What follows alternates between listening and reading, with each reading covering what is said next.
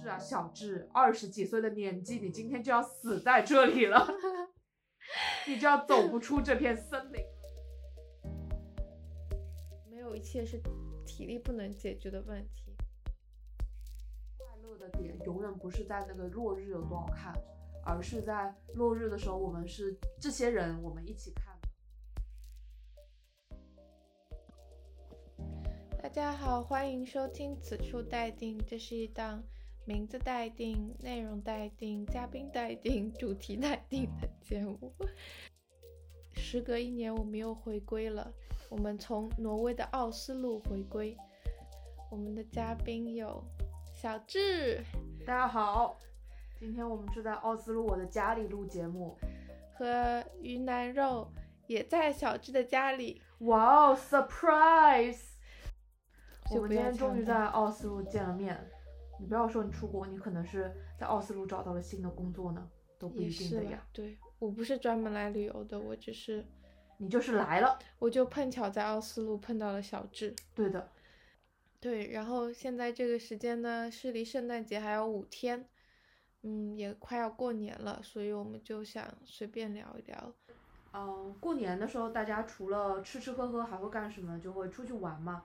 前两天我们一个共同的朋友，呃，发微信来问我和于南肉说，嗯要不要一块儿出去徒步？嗯 就是这几天我和于南肉在，呃，就已经进行了一些轻量的徒步活动。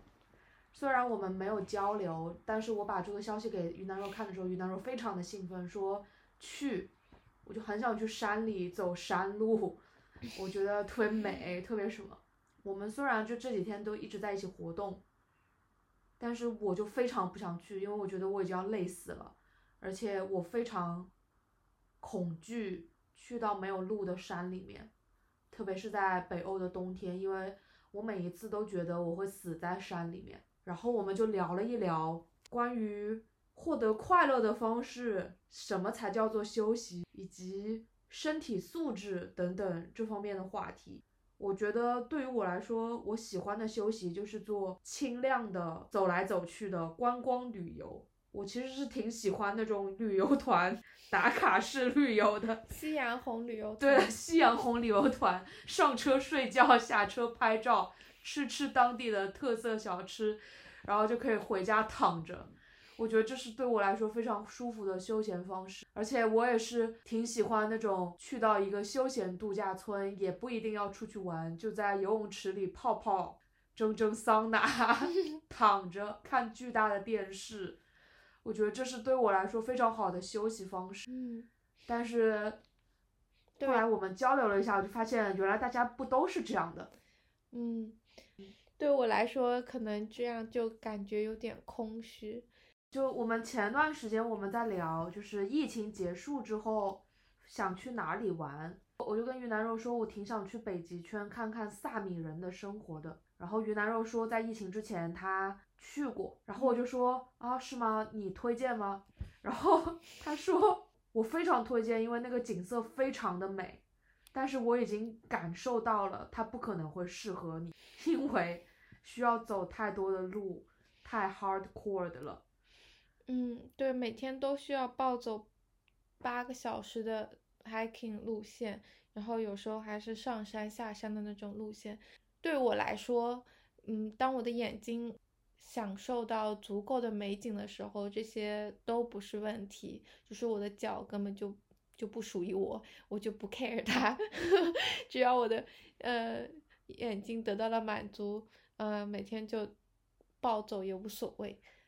好像世界上还有另外一种人存在，就是小智这样，就是，嗯，你可能更宁愿说在躺在家里，你会感到更多的快乐，而不是说美景带来的快乐。对，就是特别明显的是，我一开始以为所有的北欧人都会享受美景带来的快乐，而忽视掉身体的痛苦，因为我每一次出去 hiking，跟我一起 hiking 的北欧朋友，他们在 hiking 徒步完之后都说。啊，我觉得我的生理、身体和心灵都得到了满足，我现在可以快乐的回去工作了。而我是唯一一个我我觉得我需要再多请三天假，然后在家里狂睡三天，每天吃三万大卡才能够把我的体力补回来。我原来以为这是跟人种有关，直到后来我听说了云南的一个北欧朋友亚楠。他们在一起出去徒步的时候，曾经，呃，是一个北欧男生，曾经因为走不动了，就地躺下来。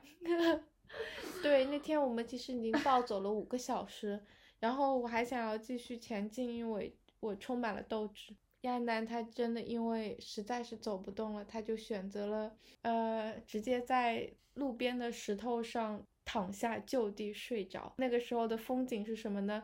那个 Lapland Gate 就在我们的面前，然后啊，远处无边无际的荒原，有乱石堆，然后有有草，有雪山。你看到亚楠就睡在那个石头上，睡了半个小时，嗯，所以我觉得我可能说，出去旅游的时候，大概我很难体体会或者体谅像小智这一类人的心情吧。我们这两种。类型其实很难在一起出去玩，这两种类型在一起的时候，怎么才能玩得开心呢？这个问题有解吗？没解。身体素质这个事情，嗯，在这里挺要紧的。嗯，我可能不喜欢这样出去玩，归根究底的原因是我对我自己的身体素质可能不太有自信。我回想了一下，就是我出去徒步之的时候。我之所以不能够这么享受这些美景，是因为每一次徒步的时候，我们都会遇到一些大大小小的困难，嗯，比如说迷路，比如说鞋子湿了，比如说干粮弄丢了之类的这种大大小小的困难。我其他的朋友他们在徒步的时候，他们遇到了这些困难，他们觉得是可以解决的。我每次在徒步的时候，我遇到这些困难，虽然我我没有一次我会说出来，但是。我在心里面的感觉就是小智啊，小智，二十几岁的年纪，你今天就要死在这里了，你就要走不出这片森林了。小智的恐惧大概源自于他对自己自身的体力的没有没有信心。我对我的朋友们非常有信心，相信如果当我遇到了一些情况，我的朋友们会。做出最好的选择，也会对我负责任。但是我我给大家描述一个我曾经在脑海中间出现的场景，就是有一次我跟两个女生去徒步，我脑海中就是我们当时迷路了，而且裤子在膝盖以下，鞋子裤子全湿了，然后那个是北欧的冬天。到处都是雪，而且很滑。我当时的想法是，我会在这里因为体温失温过度而死，陷入昏迷。然后这时候，我的两个朋友，一个人会留在原地陪我，另外一个人会奔跑着出去找救援。但是救援来的时候已经太晚了，我的体温实在太低了，然后我死了。我的两位朋友在旁边痛哭，但是他们，他们 did they did everything they can do。但是我还是死在了那里。就是小智觉得他自己的身体一定是撑不过这种 hardcore 的，呃，远足活动的。对，而且就是如果这群人里面有一个人要死在这里，那一定是我了。所以这就算你跟你在一起的伙伴有足够的体力和经验，你也是没有办法。充满信心的走这一段路程，因为因为你的不自信来源于你对自己的体力的不自信，也来源于过去生活的种种经验。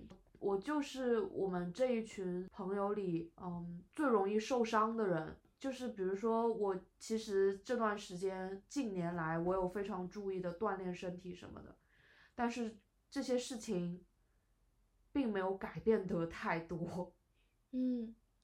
嗯呃，迷路其实也是一件经常在 hiking 的时候发生的事情。虽然我脑子里会浮现过那种我害怕的场景啊什么的，但我的第一反应就是快快快走走走，就很快就能 走出去。就是感觉应对的方式可能不大一样。我的脑海里就会想，越走越错。对，但对我来说就是没有一切是。体力不能解决的问题，你想，你走这一条路走错了，我就换一条继续走，总归能走出去，因为我还有体力。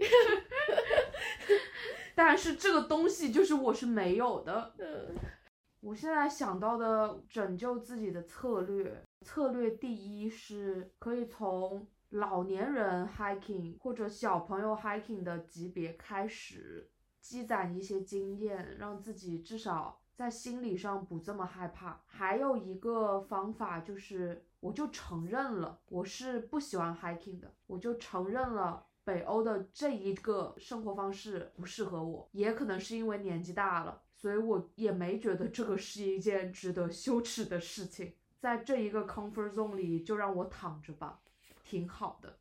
但是你就浪费了，就是来到北欧的价值和意义，你知道吗？就是在这里，感觉百分之八十的人都是户外爬山、嗯，不不不，滑雪。我我不喜欢你这个说法。嗯，你这个说法就相当于变相的在说，你不生孩子，你就浪费了你生来有一个子宫的意义。也是啦。嗯，你也可以在家打游戏，对啊也，是主流。岂不是开心就好？宅宅和户外感觉虽然是很矛盾的两个 群体，但是在这儿其实还都是蛮主流的。只是说宅宅和户外两种类型的人碰在一起的时候，就是怎么样才能让两大家都开心呢？在城市里的 hiking 我还是挺开心的，是只要只要有路，只要有路，而且只要我知道，如果我出了车祸，我知道救护车 可以会来救我。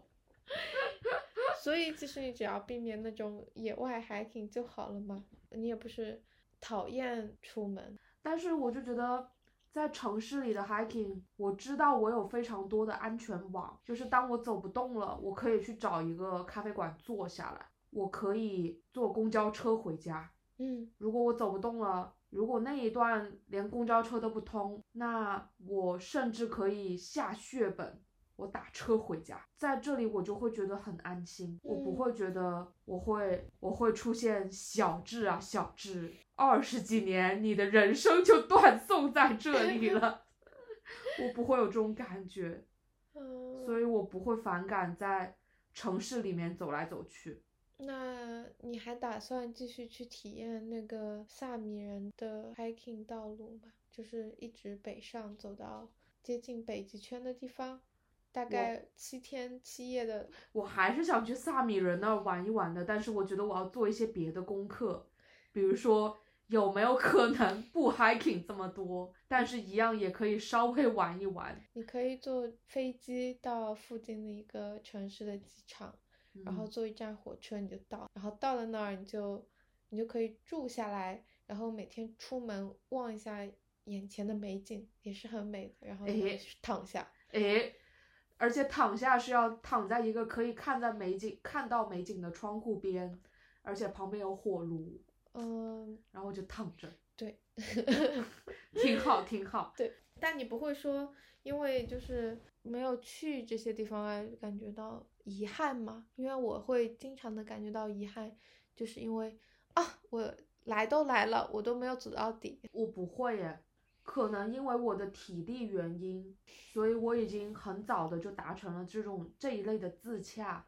我觉得我妈妈的体力也是很有问题的，所以是遗传。所以呃，我跟我妈妈出去玩的时候，就经常我妈因为体力问题要放弃某一些景点也好，或者某一些体验也好，然后这时候我妈妈就会特别高兴的说：“太好了，我又有多一个理由下一次再来这个地方玩一次了。这倒是不会来再来的。”这可不一定哦，哦，你不要话说的太满哦。我有过这种体验，就是嗯有一个地方玩的太满了，就是把所有的游客型的景点都玩完了，然后日后可能因为上学，可能因为呃工作，也可能因为家里的亲戚朋友想要再去玩，我就不得不再去体验一次。那个的时候就会觉得好像也没有什么新鲜感，也没什么意思，所以话不要说的太满，这也是有可能发生的。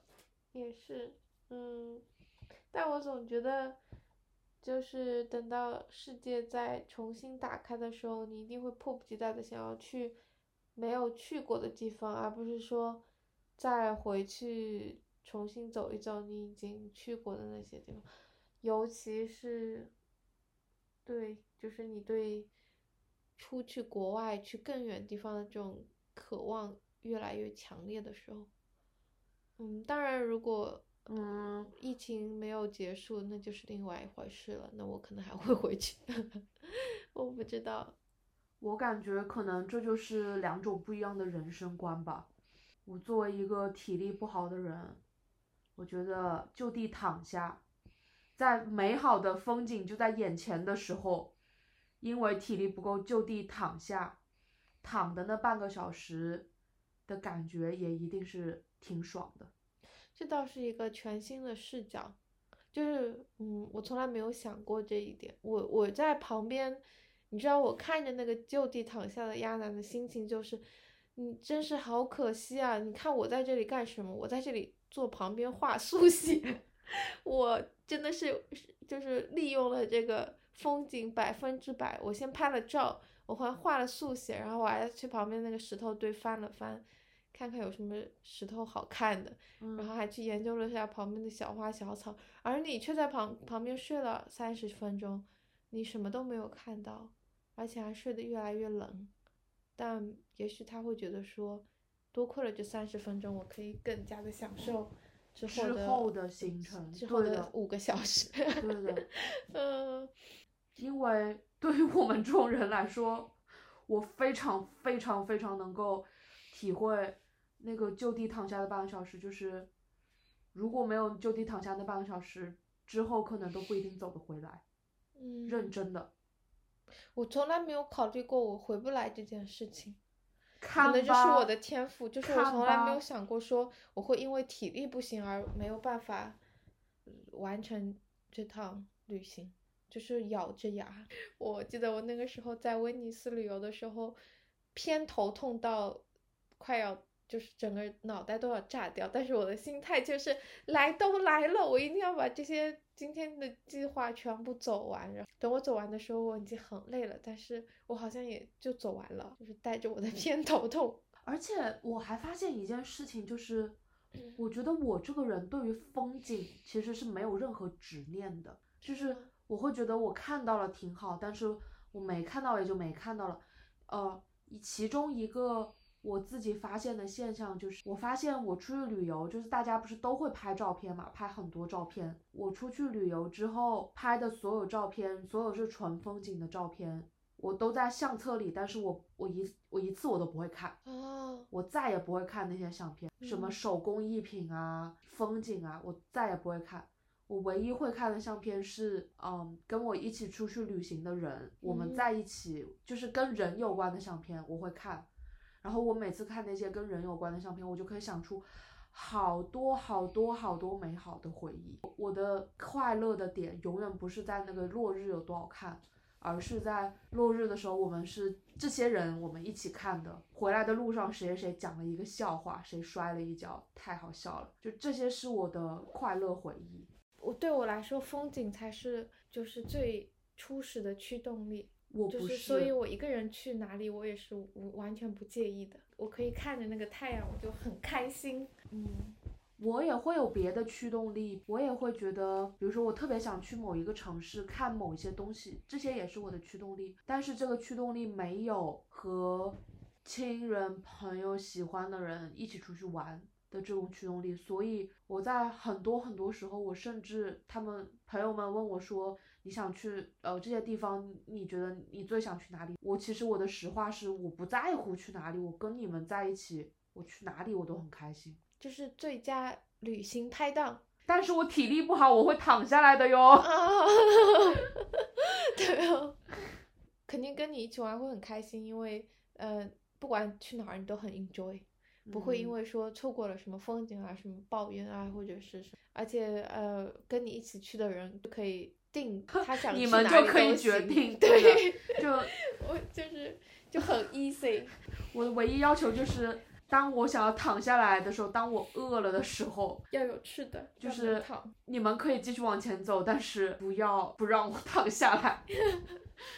啊，哎，所以就其实还挺有趣的，这样聊起来就发现每个人的旅行模式什么的。差别很大，而且可能就是因为这种旅行模式很不一样，所以大家也没有什么对的和不对的，大家才都那么喜欢旅行吧。不管是享受跟朋友一起的那个过程，还是说享受最后看到那个美景，或者是一定要吃一口没吃过的那个东西，我觉得都可以啦。嗯，毕竟体力也是一种天赋，所以也不能强求。对，也许说你有了超人的体力以后，你可能会更加享受那种可以去野外翻山越岭看那种没有人迹的那种风景，谁也不知道，是吧？对的，对。所以云南肉现在了解了什么样的旅行可以叫上小智，什么样的旅行自己一个人去就好了，就就不要叫小智就好了，也不要叫亚楠。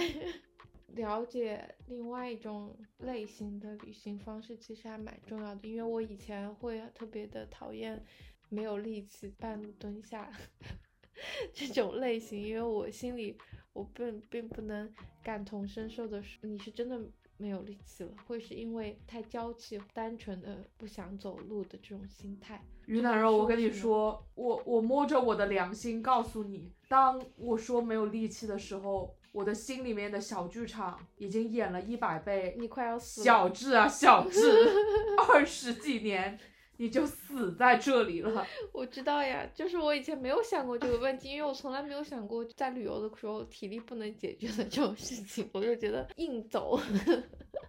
但我现在在反省了，因为我想到以前的时候，我很多时候都是一个人出去玩，大多数旅游就是我不相信别人的体力能够跟得上我。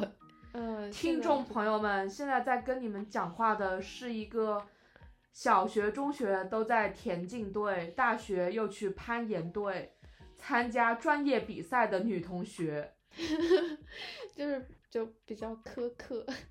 现在我也嗯 take it easy 了，因为我想要更加好好的享受跟朋友相处的时光，然后慢下来一点点也没关系。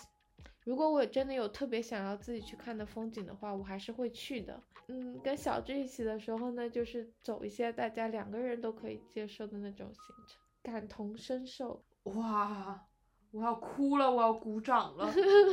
我们最后主题就升华了，嗯要不要今天就到这里吧？